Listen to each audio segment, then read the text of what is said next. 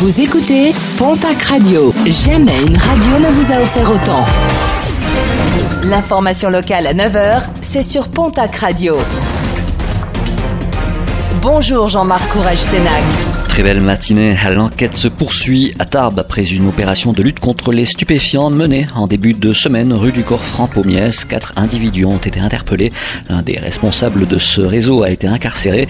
Les perquisitions ont permis de récupérer de faibles quantités de cocaïne, d'héroïne et de cannabis, ainsi que plus de 2000 euros en liquide. Un rappel avec une marche blanche en soutien aux professionnels de la montagne. Ce sera demain samedi à Haro. Pour cette deuxième édition, rendez-vous est donné à 13h du côté du pré commun. Les tracts seront notamment distribués aux automobilistes pour alerter le grand public sur la situation économique en Vallée d'Or. Gers et Haute-Pyrénées en tête, l'un des Pyrénées-Atlantiques dans la moyenne, Haute-Garonne à la traîne.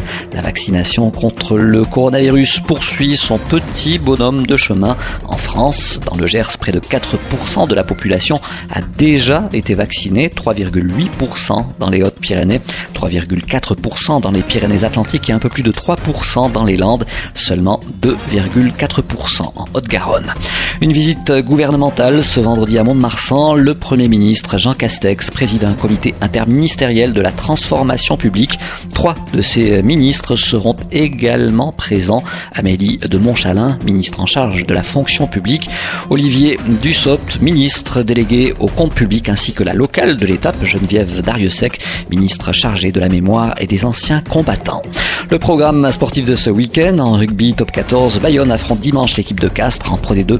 Le Biarritz Olympique l'a emporté hier face à Colomiers, 33 à 16 en basket Jeep Elite. L'élan Bernet se déplace demain samedi à Limoges. En nationale masculine 1, l'Union Tarbes de Pyrénées reçoit demain samedi au Palais des Sports du Caladour à Tarbes l'équipe de Chaland. Et puis en football, la Ligue 2 et le déplacement ce soir du Pau FC du côté de l'AS Nancy-Lorraine.